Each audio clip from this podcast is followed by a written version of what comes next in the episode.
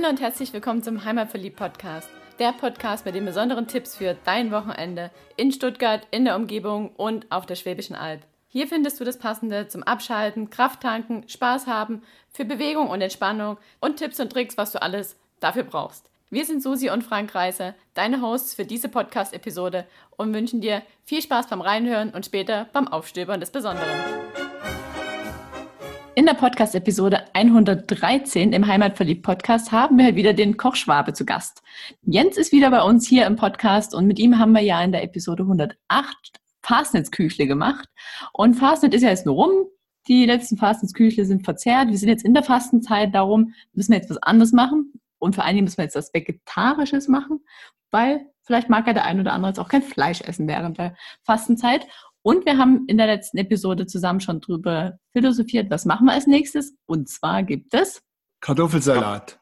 Und Kartoffelsalat kann man ja auf verschiedenste Art und Weisen machen. Also da, wo ich herkomme, aus dem Erzgebirge oder im Sachsen eher, da macht man eher Fleischsalat mit Kartoffeln. Also ist dann Mayo, Liona, ähm, saure Gurke. Also ganz anders. Mag ich auch nicht unbedingt. Ich mag es, wie es hier im Schwäbischen gemacht wird. Und darum nehmen wir das jetzt mal auseinander und lassen uns genau erklären, wie das funktioniert, damit es auch jeder nachmachen kann. Also Jens, erzähl uns mal, wie macht man richtig schwäbischen Kartoffelsalat? Was braucht man?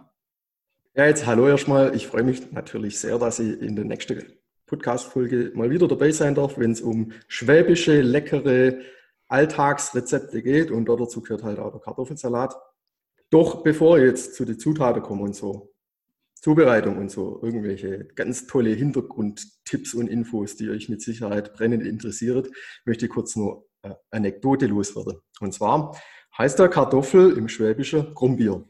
Grumbier, Grumbeere, wie auch immer. Wir waren, ich glaube 2011 war es, im Kroatien-Urlaub auf einer Insel in der Nebensaison und dummerweise gab es da im Supermarkt so ziemlich nichts mehr zum Kaufen. Die haben da irgendwie alle schon die Bordsteine hochgelegt und so kam es, dass wir, um einkaufen zu können, ähm, einen Markt besucht haben, wobei das natürlich immer die bessere Variante ist, muss ich natürlich zugeben.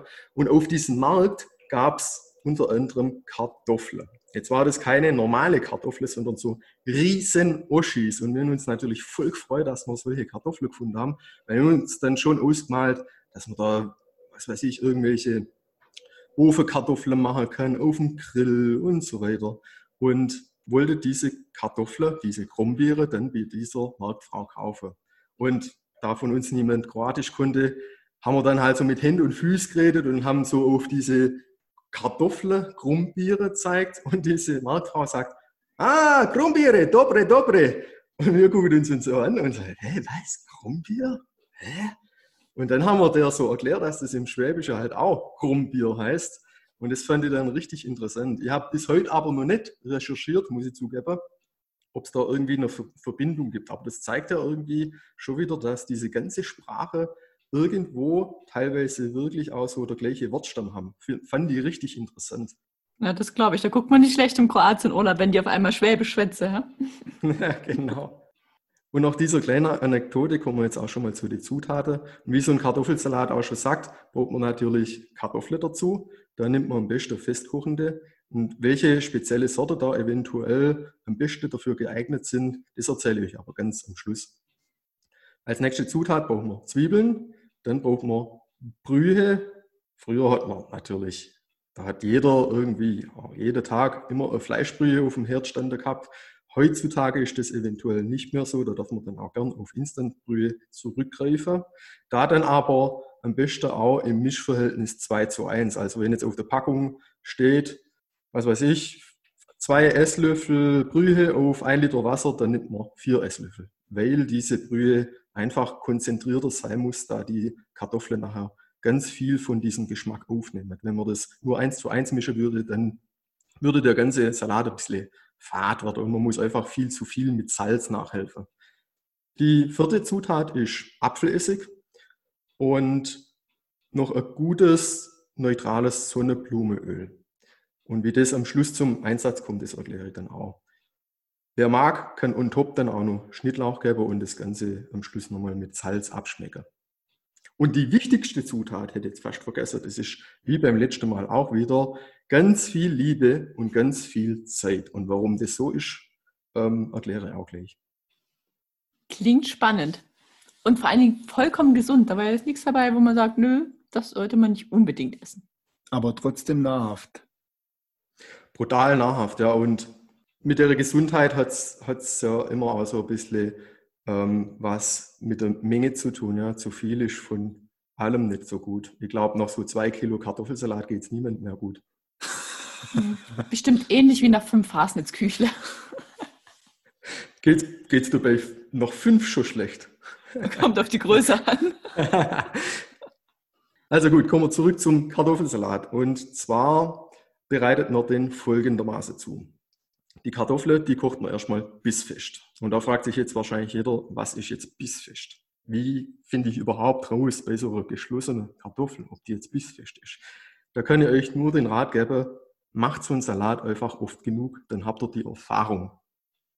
Mir geht es jedes Mal so, einmal sind sie zu fest, einmal sind sie zu überkocht, nenne ich es jetzt einfach mal, und manchmal sind sie perfekt. Aber das mit dem Perfekt hält sich echt in Grenze. Da dazu mache ich einfach viel zu wenig. Sollte man eigentlich öfters machen. Stelle gerade so fest. Die bissfest gekochte Kartoffel, die schneidet man dann ganz, ganz fein. Und meine Oma hat immer gesagt, die muss so fein sein, dass man fast durchgucken kann. Ich mache mir das aber ganz einfach. Ich nehme dazu kein Messer, sondern so einen Hobel. Und zwar da auch nicht so ein Hobel, wo nur ein Messer integriert ist, sondern gleich vier. Dann hat sich das ratzfatz erledigt. Bevor man die hobelt, muss man sie aber ganz leicht abkühlen lassen. Also die Kartoffel darf man nicht siedig heiß aus dem Topf nehmen, sofort pellen und dann schneiden, sondern man muss sie vorher ein bisschen abkühlen lassen. Aber nicht komplett, weil sonst können sie nachher keine Flüssigkeit mehr aufnehmen oder halt nicht so gut. Und wenn sie noch zu heiß sind, dann habe ich schon die Erfahrung gemacht, dass die schneller verfallen. Ja, das Peller geht dann nur recht gut, wobei das mit heißen Kartoffeln natürlich auch immer so ein Ding ist. Wenn man das aber überstanden hat und sich nicht die komplette Finger verbrennt hat, dann hat man spätestens dann das Problem, dass die Kartoffel irgendwie in diesem brutal heißen Zustand viel ärger verfallen. Das Risiko viel größer ist, dass die beim Schneiden ja, so verfallen. Und das passiert halt bei vorwiegend festkochende und bei mehlige natürlich noch viel extremer als jetzt bei richtig festkochende. Deshalb nennen wir auch festkochende. Wenn man die jetzt geschnitten hat, dann gibt man die fein gewürfelte Zwiebel dazu. Da nimmt man ein bis zwei Stück auf ein Kilo Kartoffeln. Die Zwiebeln, die kann man theoretisch ganz fein schneiden und im rohen Zustand dazugeben. Da habe ich jetzt aber auch schon das Gerücht gehört. Ich bin mir nicht ganz sicher, was komplett da jetzt der Hintergrund ist. Ich glaube eher, dass das aus einer Zeit rauskommt, wo man eben die Kühlmöglichkeit nicht so hatte wie heutzutage. Aber ich habe auch schon gelesen, dass irgendwie mit der rohen Zwiebel und der Kartoffel so eine chemische Reaktion stattfindet, wo die irgendwie ausschwefelt und dann nicht mehr so toll für den Magen ist. Also man bekommt dann einfach Bauchschmerzen. Habe ich mal gehört. Hatte selber noch nie das Problem, weil der Kartoffelsalat meistens ziemlich schnell auch wieder aufgegessen war. Aber um dem Ganzen aus dem Weg zu gehen und weil ich halt auch gern was aufhebe.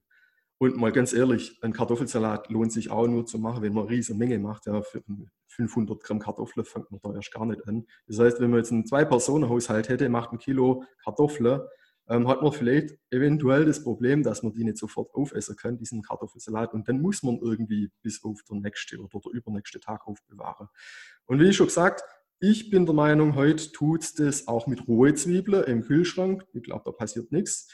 Aber erstens versuche ich das Gerücht einfach zu umgehen und mache das deshalb ein bisschen anders. Und zweitens mache ich das deshalb ein bisschen anders, weil ich es jetzt nicht unbedingt so mag, wenn da rohe Zwiebeln im Kartoffelsalat drin sind. Ich gehe nämlich einfach her und dünste die kurz glasig an, aber nur ganz leicht und lasse dann in der heißen Brühe nochmal ziehe, ganz kurz, dass die einfach nicht komplett roh sind.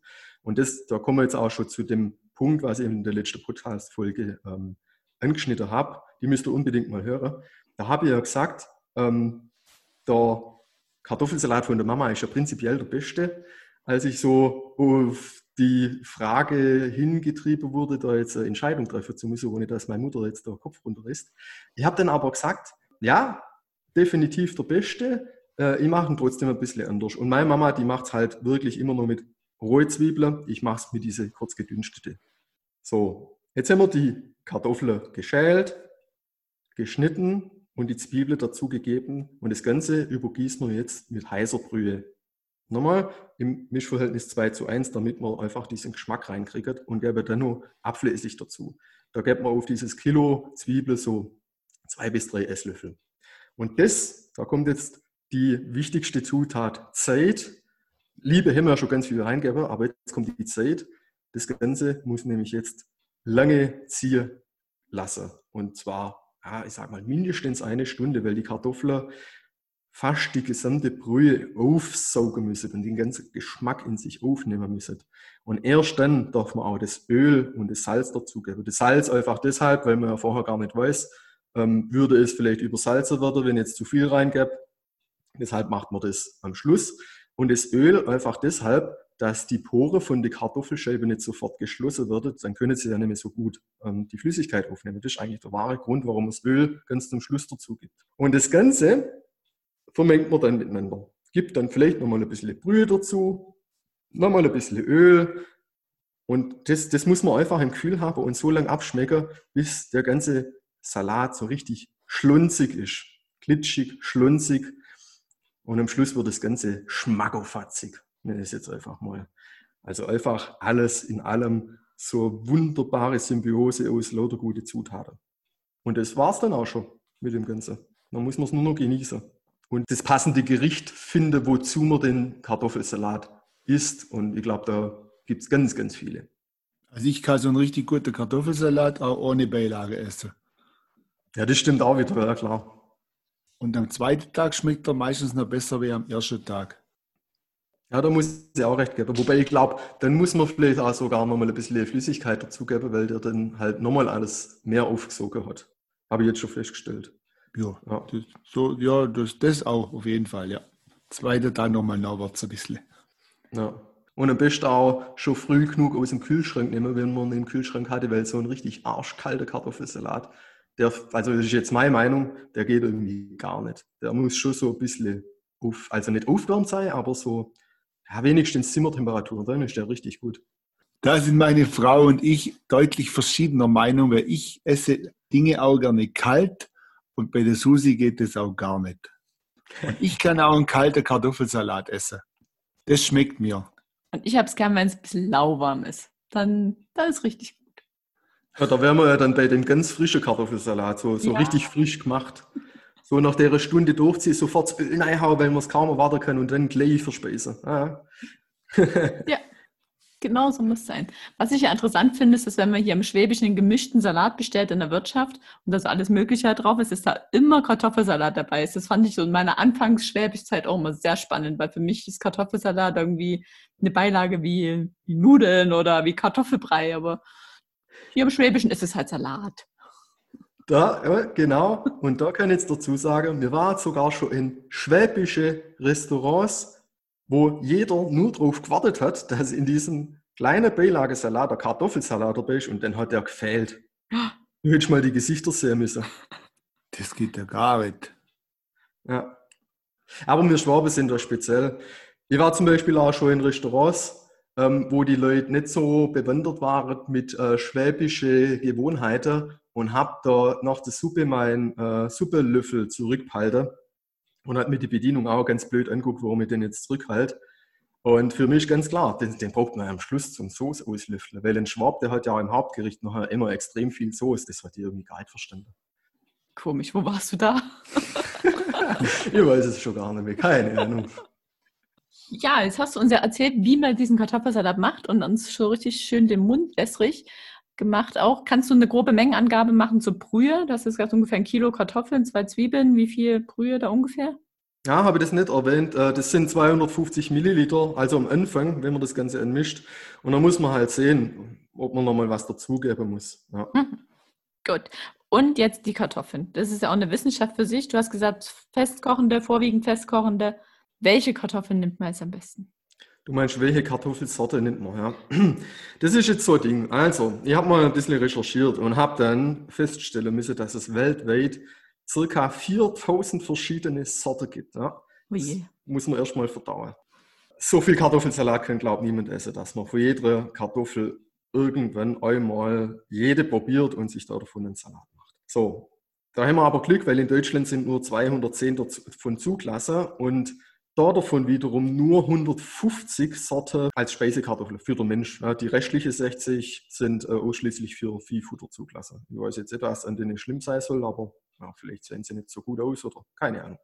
Aber jetzt hat man ja vielleicht immer noch das Problem, dass man aus den 150 Speisekartoffeln, 150 zugelassene, so eine auswählen muss. Wobei dieses Problem sich ja dann auch wieder dadurch relativiert, dass von den 150 verschiedene ja irgendwie immer nur dieselben im Supermarkt erhältlich sind. Gut, man hat vielleicht auch den einen oder anderen Bauern, der aus Überzeugung auch nur die eine oder andere Sorte anbaut, die es so nicht gibt. Aber bei der ganzen Recherche hat sich jetzt herausgestellt, dass aktuell so die Siglinde, die Agria und die Linda so äh, die Sorte sind, die man am meisten so im Supermarkt äh, findet. Das hat jetzt aber nur die Recherche ergeben, weil ich habe auch schon ganz andere gesehen. Die Annabelle zum Beispiel ist auch eine wunderbare Salatkartoffel, die es öfters auch im Supermarkt gibt. Ähm, vor allem finde ich sie aber immer wieder bei ähm, Bauern, die es halt anbaut und ihre, in ihre Verkaufshäusle anbietet. Meine Großeltern zum Beispiel, die haben immer die Selma angebaut. Das weiß ich nur wie heute, wie das früher war die Selma, ja, das ist mir richtig im Kopf geblieben. Kannst du die Kartoffel unterscheiden anhand von ihrem Aussehen? Na, so ein Kartoffelmeister bin ich jetzt auch nicht. Also ganz ehrlich. Ah, ah. Hat sich, hat sich gerade so angehört, wie wenn du das schon Bescheid weißt. Auf, die unterscheidet sich ja bestimmt auch anhand von der Größe, von der Farbe. Sowieso, also da spricht auch ein Thema an. Von der Größe, um da kurz zu bleiben, ähm, macht sich natürlich schon gut, wenn man eine Kartoffel nimmt, die ziemlich klein ist. Die macht sich halt nachher als Bild gut im Kartoffelsalat, als so ein riese Oschi. Das Problem ist auch bei so einer riesen Kartoffel hast du natürlich auch große Scheiben, die dann wiederum brechen, ja, weil sie ja so dünn sind. Das passiert bei so einer kleineren Kartoffel nicht. Jetzt ist es aber so, die kleine muss ja trotzdem pellen.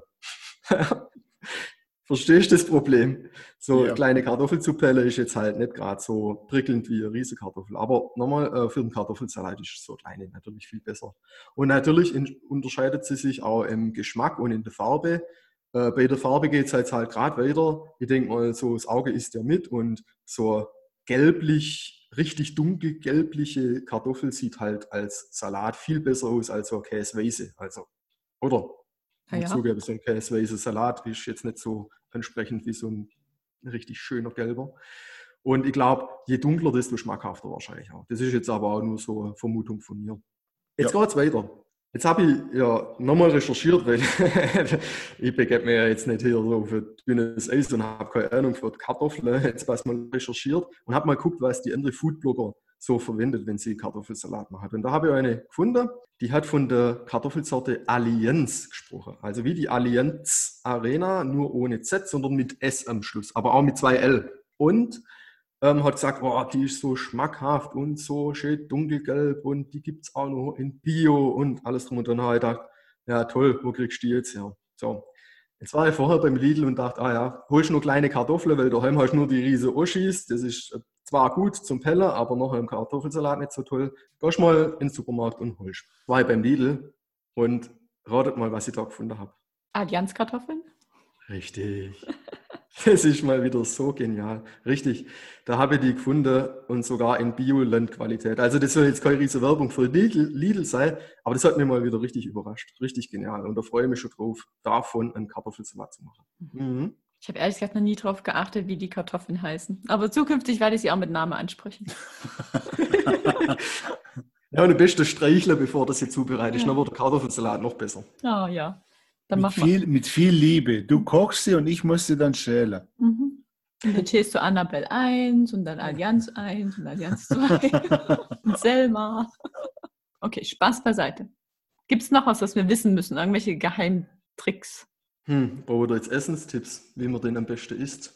Das muss jeder für sich entscheiden. Machst du eigentlich noch irgendwas rein, so Salat oder Gurke? Oder kommt bei dir nichts an die Kartoffel?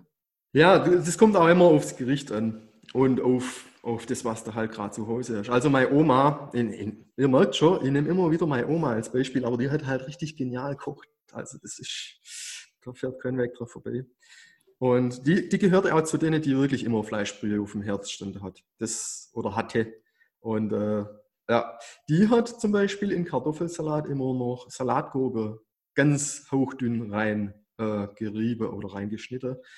Und ähm, das mag jetzt nicht jeder. Ich glaube, deshalb hat mein Vater mittlerweile auch irgendwie Abneigung gegen Salatgurke. Könnt ihr mir jetzt vorstellen, dass das daher kommt? Aber mir hat es immer brutal gut geschmeckt. Vor allem gab es das da meistens, weil das ja dann auch durch die Salatgurke immer so ein bisschen flüssiger wurde. Ja, die hat auch nochmal ein bisschen Flüssigkeit mitgebracht. Gab es das immer zu Rührung. Also wir im Schwäbischen sagen Rührung, im Badischen sagen sie, glaube Kratzete. Und da gibt es, glaube ich, nochmal drei, vier verschiedene andere ähm, Begrifflichkeiten zu diesem Gericht. Wer sich jetzt aber nicht vorstellen kann, was das ist, jeder kennt ja Kaiserschmarrn. Und ähm, das ist ja wie so ein Pfannkuchenteig, ganz fluffig in der Pfanne und dann am Schluss zerrissen und oh, mit Apfelmus. Kann sich jetzt, glaube ich, jeder vorstellen. Ich hoffe, ähm, euch fährt das Wasser jetzt nicht zu stark im Mund zusammen. Aber jetzt zurück zum Thema zu kommen. Diese Rührung ist so ähnlich. Und zwar nimmt man auch diesen Teig, ja, ganz klar, der kann dann salzig oder süß sein, gibt den in Pfanne, wie ein Pfannkuchen, aber nicht so hochdünn wie ein Pfannkuchen, sondern etwas dicker. Ich sage jetzt mal so dick wie vier, fünf Pfannkuchen. Wartet, bis das kurz angebacken ist und dann beginnt man zu rühren. Wir haben den Kochlöffel zu rühren. Deshalb heißt es bei uns auch Rührum, also Rührum. Und bei den Badener heißt es deshalb Kratzete, weil ich glaube, die haben nicht rumgerührt, die haben mit dem, mit dem Pfannewender gekratzt in der Pfanne. Ich glaube, deshalb heißt es bei denen Kratzete. Und am Schluss kommt so etwas ähnliches raus wie Kaiserschmarrn. Ein bisschen kompakter, ein bisschen dichter, weil es nicht so schön fluffig ist. Und wie schon gesagt, manche machen es salzig, manche machen es süß. Und das gab es damals zu dem Kartoffelsalat äh, in salziger Variante. Und ich weiß noch wie heute, wie genial es geschmeckt hat. Ich habe es bestimmt schon 20 Jahre nämlich gehabt, aber das war immer richtig genial. Und ja, das ist, glaube ich, auch so was Typisches bei den schwäbischen Rezepten, dass es zu, zu was Kohlehydrathaltigem als Hauptgericht nur was Kohlehydrathaltiges als Beilage gibt. Ja. Die Rührung ist kohlehydrathaltig, der Kartoffelsalat ist äh, kohlehydrathaltig oder sowas wie zum Beispiel ähm, Maultasche mit Kartoffelsalat ist ja auch wieder sowas, wo die Maultasche ja schon Nudelteig um sich rum hat, ein äh, bisschen Brötchen in der Fleischmasse eventuell und dann noch den Kartoffelsalat oben drauf. Ich glaube, das ist, das ist echt typisch für schwäbische Rezepte, aber ich glaube, deshalb sind die auch alle so genial. Vielleicht liegt es auch daran, dass die Schwaben den Kartoffelsalat ja als Salatbeilage sehen. Ja, ja klar. Oh, wie ist das denn im Wurstsalat? Dürfte den auch dazu essen als oh. Beilage? Oh. Sollten wir mal drüber philosophieren. Wobei, da gibt es ja auch ähm, diverse Gegenden in, in Deutschland. Ich glaube, in Hessen ist es am meisten verbreitet, wo es ähm, zum Wurstsalat Bratkartoffeln gibt. Das finde ich auch genial. Oh, das habe ich die Tage erst gegessen, das passt gut. Ja, das passt gut. ja, du hast ja schon die Maultaschen angesprochen. Das ist ja so ein typisches Gericht, was man während der Fastenzeit auch mal essen kann. Ich finde, da sollten wir das nächste Mal drüber reden. Das stimmt. Und wenn man jetzt sagt, ähm, der nächste Podcast kommt in Richtung Karfreitag, dann hätten wir die Bezeichnung Herrgottspscheißerle auch gleich mit drin. So machen wir es. Was das genau bedeutet, können wir im nächsten Podcast dann entschlüsseln. Genau, das machen wir. Und jetzt hast du ja für unsere Hörer noch einen Schmankerl mit, also nicht nur für unsere Hörer, sondern auch für deine Blogleser und deine Follower. Erzähl mal, wie kann man am besten deine Rezepte nachmachen? Und wo findet man vor allen Dingen noch viel mehr Ideen so zu typisch einfachen Rezepten, die man jeden Tag nachmachen könnte? Genau, also ich habe mir irgendwann mal auf Fahne geschrieben, grundsätzlich alltagstaugliche Gerichte zu kochen und auch zu backen. Und die, die sollten im besten Fall auch saisonal, regional und günstig sein und halt auch brutal lecker. Und deshalb habe ich mir jetzt zum Ziel gesetzt, und es geht bald los, so eine 365-Tage-Challenge zu machen. Da habe ich mir selber zum Ziel gesetzt, jeden Tag ein Jahr lang immer was anderes zu kochen und zu backen.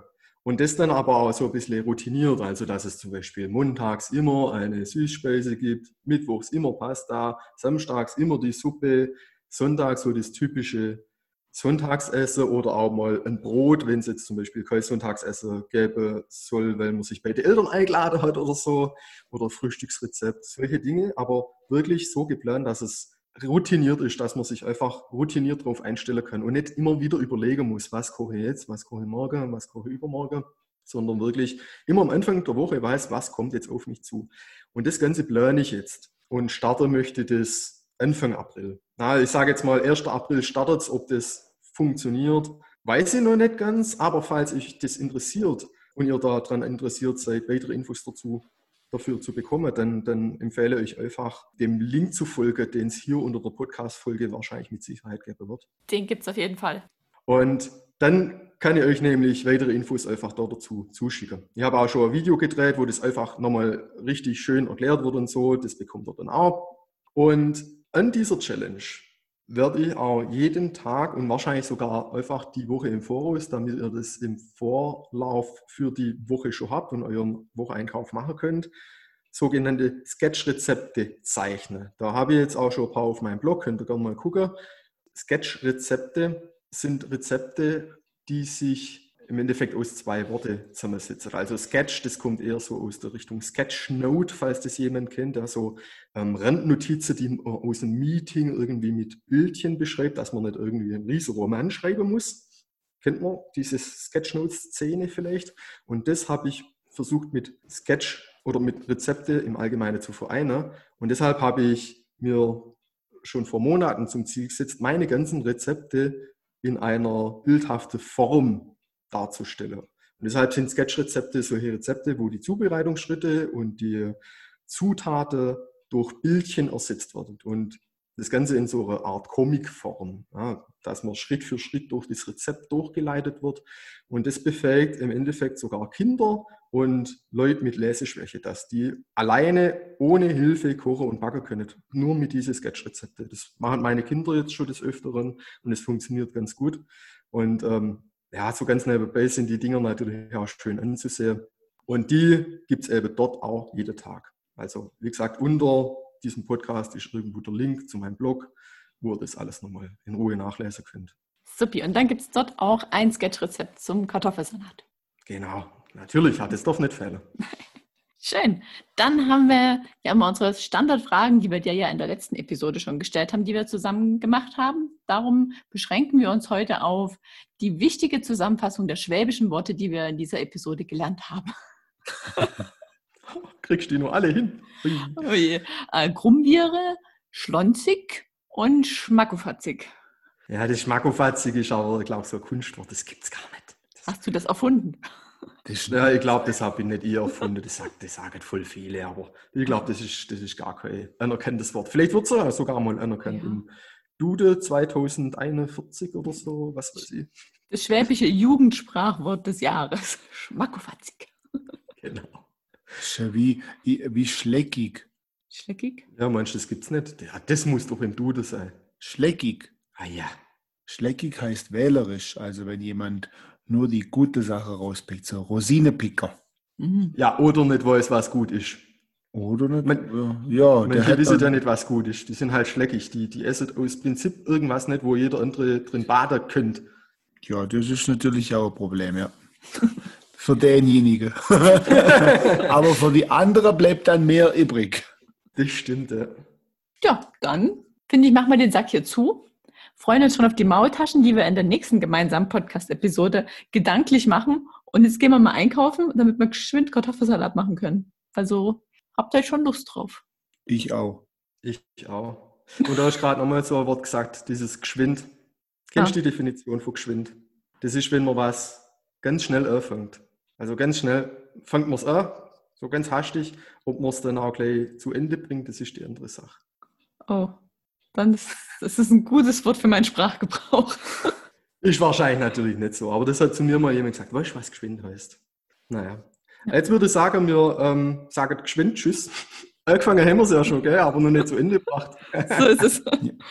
Also dann, schön, dass du wieder da warst und freuen uns aufs nächste Mal. Ich freue mich auch, mir hat es gefallen. Bis dann. Ciao. Ciao. Ciao.